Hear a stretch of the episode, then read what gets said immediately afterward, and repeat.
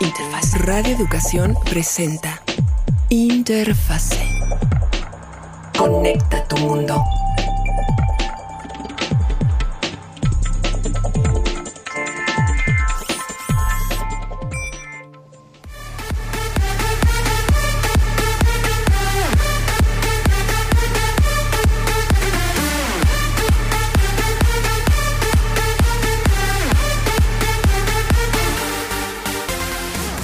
Buenas tardes, buenas noches o buenos días. Si usted nos está siguiendo a través de este centro interfase de red educación, pues si es en tiempo real, muy buenas tardes. Y si no, a través del resto de las distintas posibilidades que hoy tenemos, gracias justamente a la tecnología, ya sea vía Facebook, ya sea en podcast que se encuentren en cualquiera de las plataformas. Muchísimas gracias. En nombre de todo este equipo de producción, bienvenidos a media hora especialmente dedicada a la tecnología aquí en Radio Educación. Yo soy Laura Viadas, siempre muy bien acompañada de Natalia Luna. Hola Lau, qué gusto saludarte y por supuesto a nuestras audiencias. Como cada semana tenemos lista una batería de las noticias más recientes en tecnología, en plataformas, así es que les invitamos a que se queden con nosotros, que si hay alguna duda u opinión con respecto a estos, a estos temas nos los puedan hacer llegar a través de nuestras redes sociales y mientras tanto, por supuesto, darle la bienvenida a nuestros especialistas como cada semana, el señor y el máster Ángel Buendía y el máster Felipe Barús. Muchas gracias, Natalia, Laura, Felipe. Un saludo a todo nuestro público en cualquier rincón de Internet en donde esté. Felipe Barros. Pues un saludo a todos mis colegas y amigos de radio, Natalia, Laura, Ángel, y por supuesto a todos nuestros radioescuchas con el gusto de todos los jueves en que hablamos sobre tecnología. Hoy me emociona que empecemos a platicar, Laura, especialistas, sobre una aplicación que creo que muchas personas hemos utilizado en algún momento y esto es Google Maps. Y por supuesto, saber toda la mecánica que está involucrada en que un lugar esté o no esté actualizado en algunos de los comentarios. En fin, es un proceso complejo y de esto nos estará platicando Ángel Buendía en esta ocasión. Así es, Natalia. Creo que todos en algún momento, la mayoría de las gentes que nos hacen el favor de escucharnos, han utilizado una aplicación que se conoce como Google Maps, ya sea en su teléfono o más comúnmente en su dispositivo móvil. Eh, seguramente han tenido que averiguar cómo llegar a un lugar o dónde está tal lugar o inclusive hasta cómo se ve. Porque una de las enormes virtudes es que Google Maps permite ver a dónde vamos a, a ir o cómo se ve una dirección por fuera sin tener que desplazarse hasta allá. De nuevo, es una aplicación de lo más útil, sobre todo para poder calcular rutas, tiempos. Yo digo que ya no hay excusa para llegar tarde, ¿ok? Y sin embargo, mucha gente se empeña en contradecirme. Pero, en fin, el punto es que lo damos como algo hecho. Tú abres tu aplicación, le pones una dirección, ves dónde está y pues listo.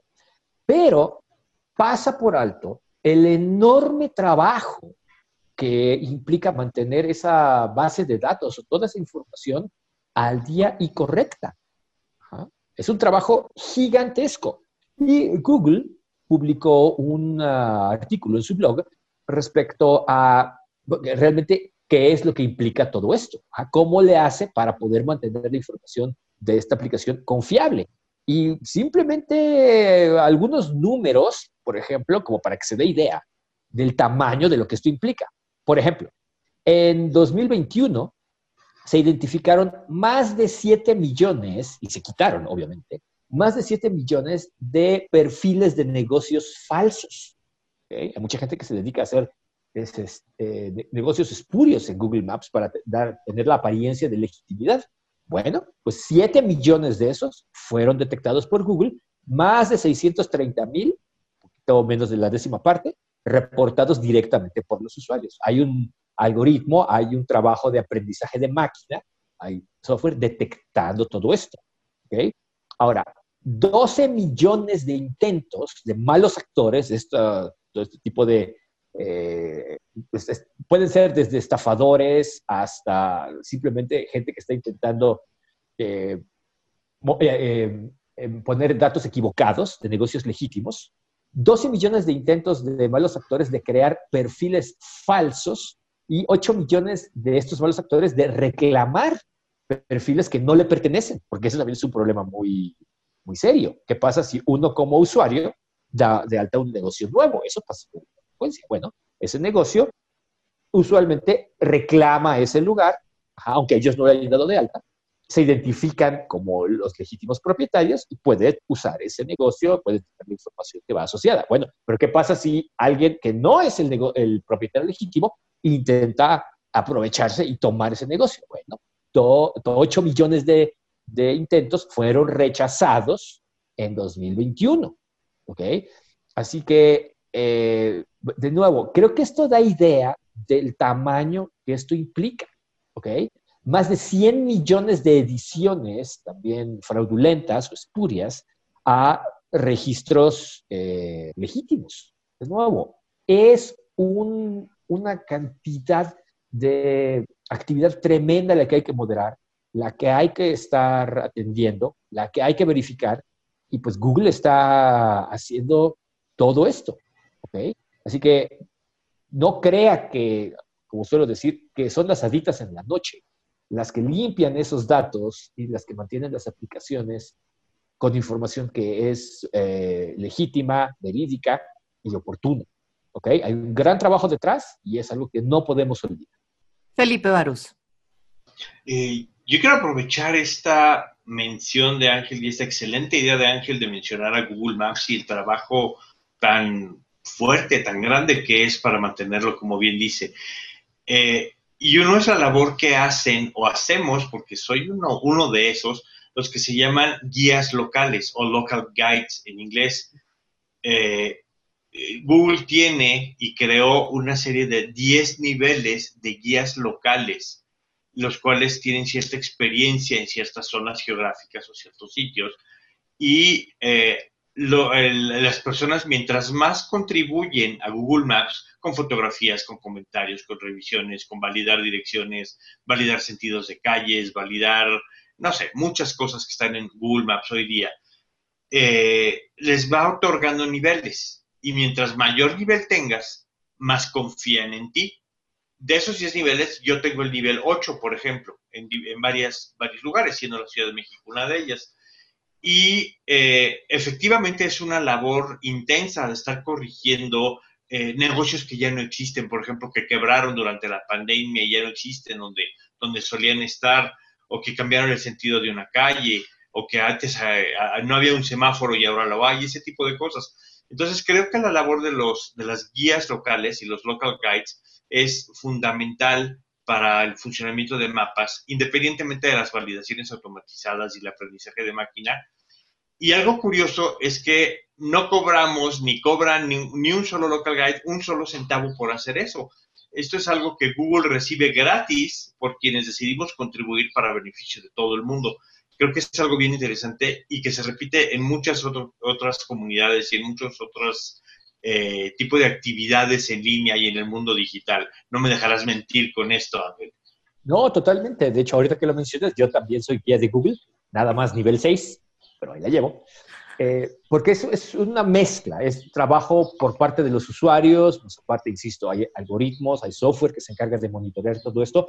Es un trabajo de todos. Ajá, en algún sentido, eh, vamos, no voy a decir que eh, Google es una institución pública, no lo es, es parte, es un servicio que una compañía privada ofrece, pero el trabajo de mantenerlo al día, pues no cae solamente en manos de Google. O sea, todos los que usamos la aplicación, poco o mucho, podemos participar para que esa información esté como debe de estar y que nos sea útil a todos. Así que es un interesante ejemplo de cómo la comunidad, más aparte los propietarios de la aplicación, trabajan juntos para que todo funcione como debe ser. Qué importante es esta, esta mención, efectivamente. Habíamos dado, como siempre, damos algunas cosas por hechas. Es decir, Google y toda la estructura que tenía como tal ya manejándose en, bueno, si el camioncito pasaba y entonces había registros, pero esta actualización y que bien menciona Felipe, a partir de, interesantísimo, después el pre y el, el, la reintegración tras la emergencia sanitaria, sí, hay muchos locales efectivamente que ya no son lo que dicen ser. Hay incluso calles que descubrimos cuando salimos nuevamente a la calle que habían cambiado en muchos sentidos, o sea, que de verdad, en, sentidos con semáforos. Entonces, bueno, muchísimas gracias, realmente es una actualización. Uno creería que solamente abriéndolos, ahí, ahí está toda la información. Si usted se pregunta, oiga, pero ¿por qué a veces no me funciona Google Maps? Porque no está actualizado. Si puede usted hacer algo por ello, hágalo por favor. Esto es un trabajo donde la experiencia con la tecnología nos une a todos. Y bueno, continuando con la información, Felipe Barús, tiene usted la palabra. Pues eh, muchas gracias, Laura.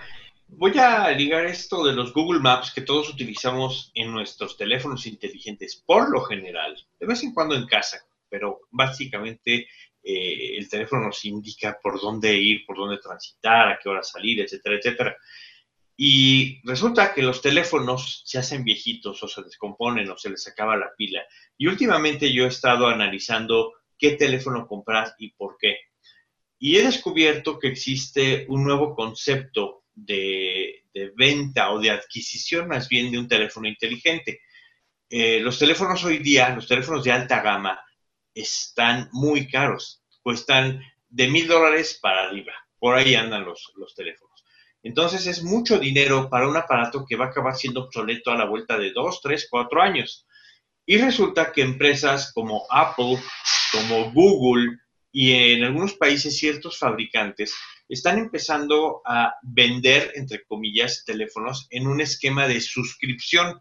Es decir, cobran mes a mes una cierta cantidad de dinero, eh, poca, pequeña, en relación al valor del teléfono, pero eso me permite que a la vuelta de un año o de dos años, según el programa en el cual me inscriba, puedo tener un teléfono nuevo. Es decir, voy pagando cómodamente el teléfono a lo largo de diferentes, de diferente número de meses.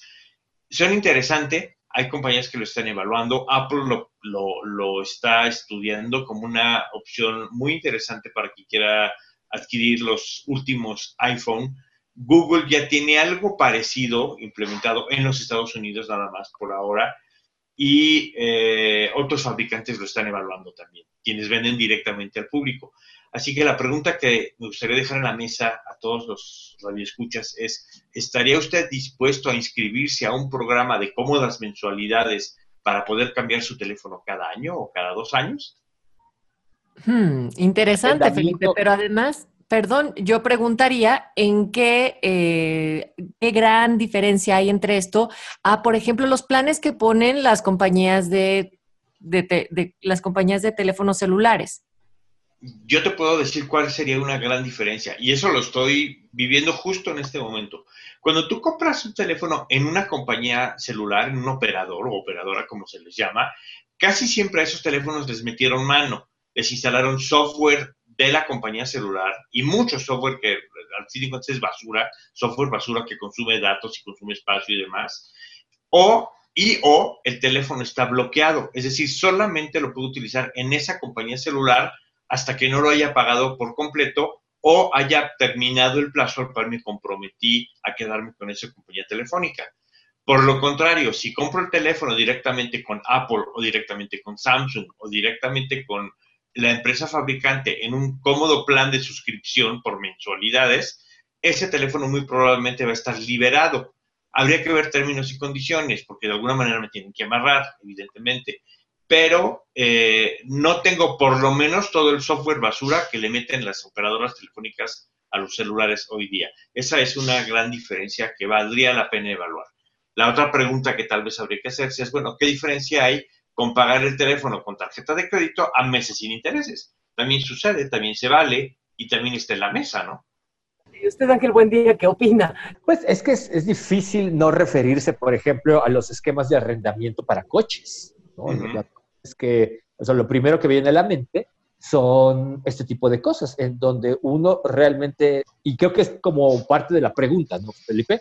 ¿Qué tan dueños somos de lo que compramos en un esquema como este? ¿Ok?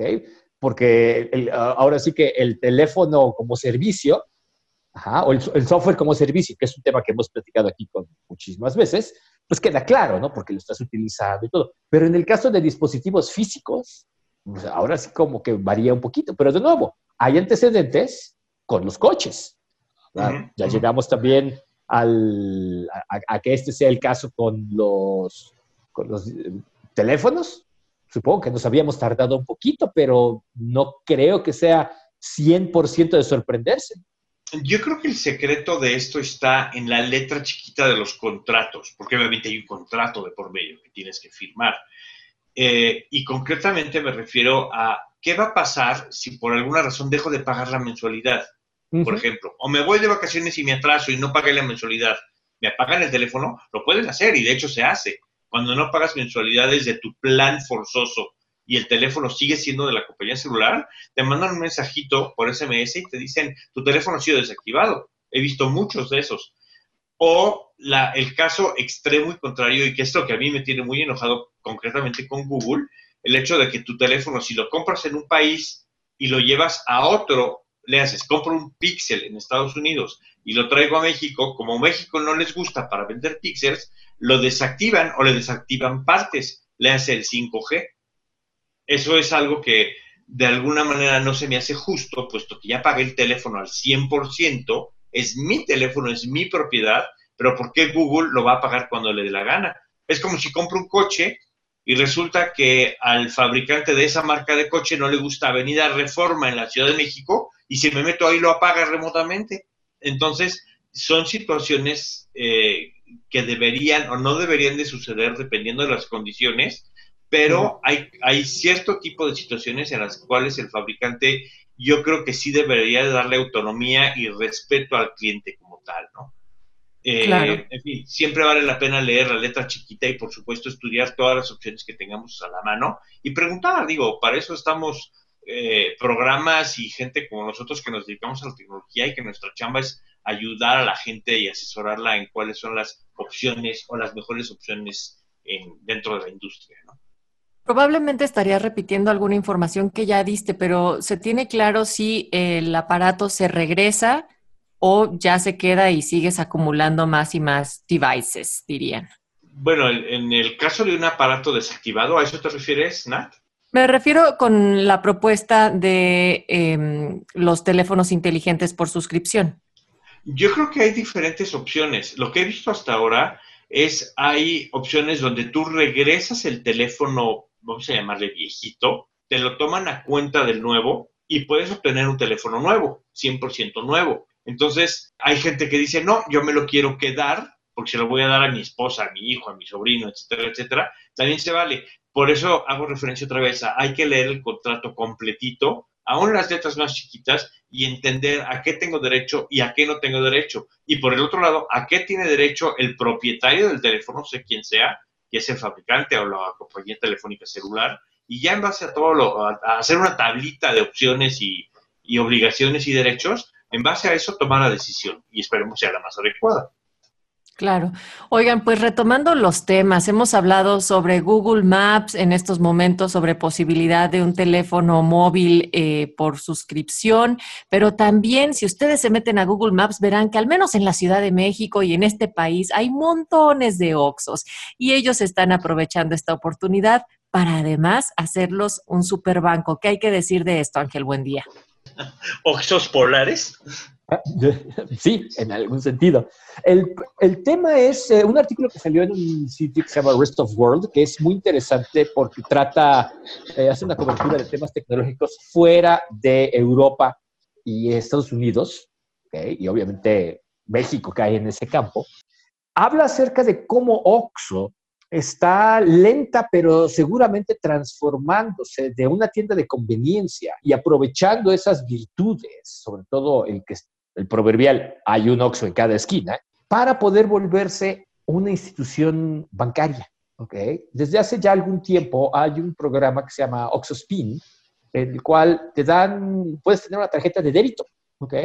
Y con esa tarjeta de débito puedes hacer pagos, puedes pagar en comercios electrónicos, vía internet, etc. Y esto, la verdad es que, al menos en un país como México, no es algo que se pueda tomar a la ligera. Hemos platicado aquí hasta el cansancio del tema de la bancarización, de qué tan difícil es para una enorme parte de la población el acceder a servicios bancarios, por muchas razones. Si OXO puede hacer lo que las instituciones financieras tradicionales no han hecho y darle tarjetas de débito a una enorme cantidad de personas, la verdad es que muchos de los que trabajamos en la industria digital no podemos ver más que eso con muy buenos ojos, porque eso abre la posibilidad a que mucha más gente pueda acceder a servicios, a productos de maneras mucho más sencillas, mucho más rápidas. Y pues la verdad es que es un paso, es un paso importante adelante. Y una cosa que también es eh, digna de señalar en el artículo es que eh, OXO hizo esto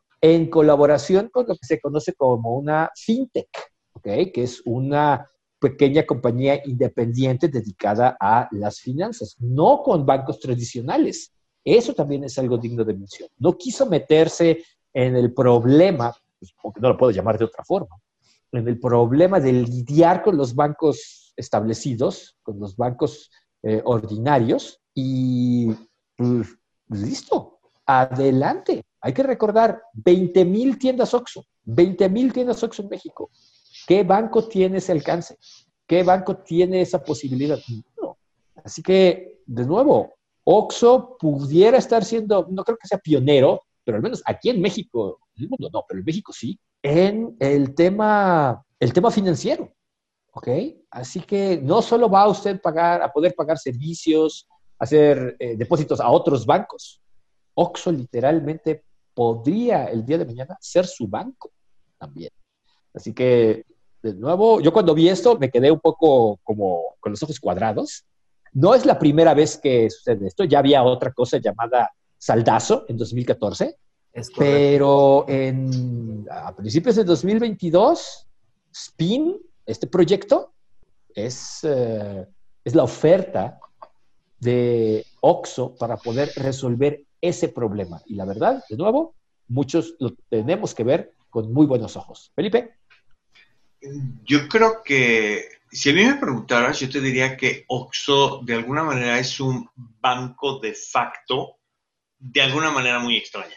¿Por qué razón? Hoy ves una enorme cantidad de servicios que te dicen, si quiere usted, vaya y pague los 100 pesos o lo que sea que cueste en OXO.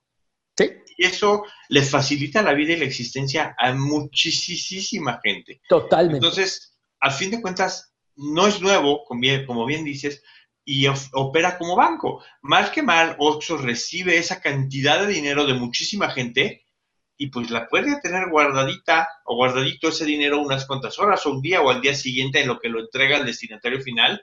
Pero esa es la función de un banco, es mover, administrar y controlar el dinero y eso representa intereses. Entonces, esa es una.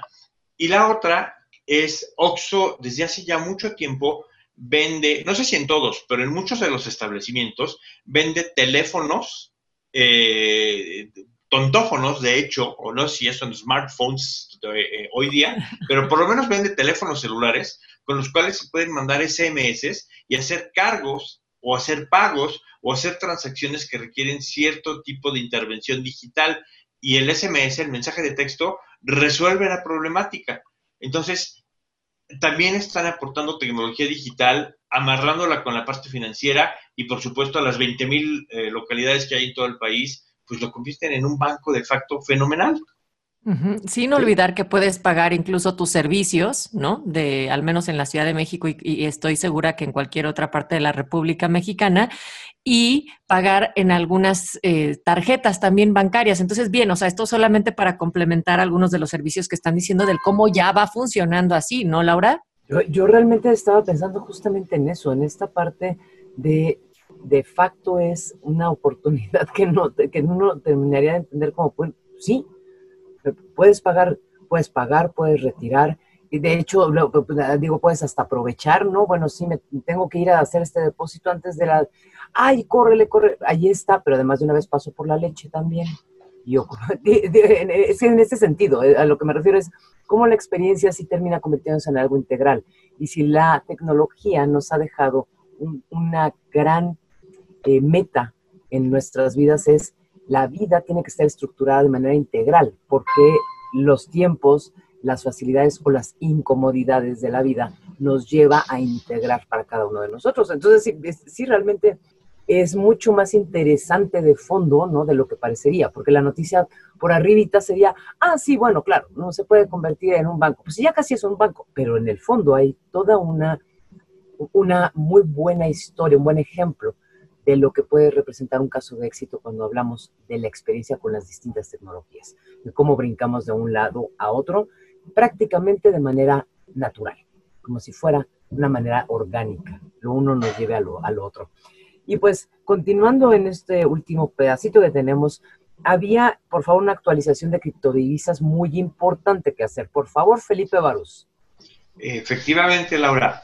Resulta que Bitcoin subió de precio. Es una excelente noticia para quienes eh, invierten o han invertido en, Bitcoin. Eh, hace una o dos semanas, recordemos que andaba rondando los 40 mil dólares por uno Hoy anda por 47 mil, 48 mil dólares por uno, lo cual es muy bueno. Pero la pregunta es ¿por qué? Hay guerra, como todos sabemos, entre Ucrania y Rusia. El COVID, pues todavía anda dando lata en algunos países. Y pues bueno, una de las razones fundamentales por las cuales ha subido el valor de Bitcoin y de otras criptodivisas es que el precio de los GPUs o de los procesadores gráficos y procesadores especializados para minería de criptodivisas bajaron de precio. Y eso hace que la gente o quienes quieren minar eh, criptodivisas compren estos eh, aparatos, estas tarjetas, estos procesadores en oferta e incrementen el volumen de sitios que están minando criptodivisas. Entonces, esto ha contribuido a que el, precio suba de la criptodivisa, se, recupere por alguna razón. Ahora, ¿por qué han bajado el precio de los procesadores de procesadores gráficos, los GPUs? Pues porque va a salir la nueva generación. Ya vienen los nuevos en, en poquito tiempo. Entonces, quieren los fabricantes y las compañías que los tienen en existencias deshacerse de todo esto lo más rápido posible. Esa es la explicación de por qué el Bitcoin en estos días subió un poquito de precio, se recuperó, lento, pero ahí va, hay esperanza todavía. Hay esperanza todavía, exactamente. Es una muy buena noticia después de tantas bajas. Y por supuesto también muy buena noticia, se está moviendo el producto de ciertos procesadores debido a que tendremos nuevos procesadores y seguramente de eso estaremos platicando en próximos programas. El día de hoy hemos llegado ya a los minutos finales. Como siempre, para nosotros es un placer contar con su compañía y con su atención durante esta media hora especialmente dedicada a la experiencia con la tecnología. Recuerde que cada semana puede usted tener nuevamente esta parte actualizada solamente aquí con nosotros en Radio Educación. Yo soy Laura Viadas, Natalia Luna. Muchísimas gracias, Laura, y por supuesto a nuestros especialistas, al máster Ángel Buendía y a Felipe Barús, como cada semana, explicando y proponiendo estos temas importantes en los micrófonos de cada una de nuestras audiencias ahí, en sus casas, autos, lugares de trabajo. Gracias por sintonizarnos, les esperamos la siguiente semana. Este equipo se despide a nombre de Alma Lilia Martínez en una producción de Mario Ledesma.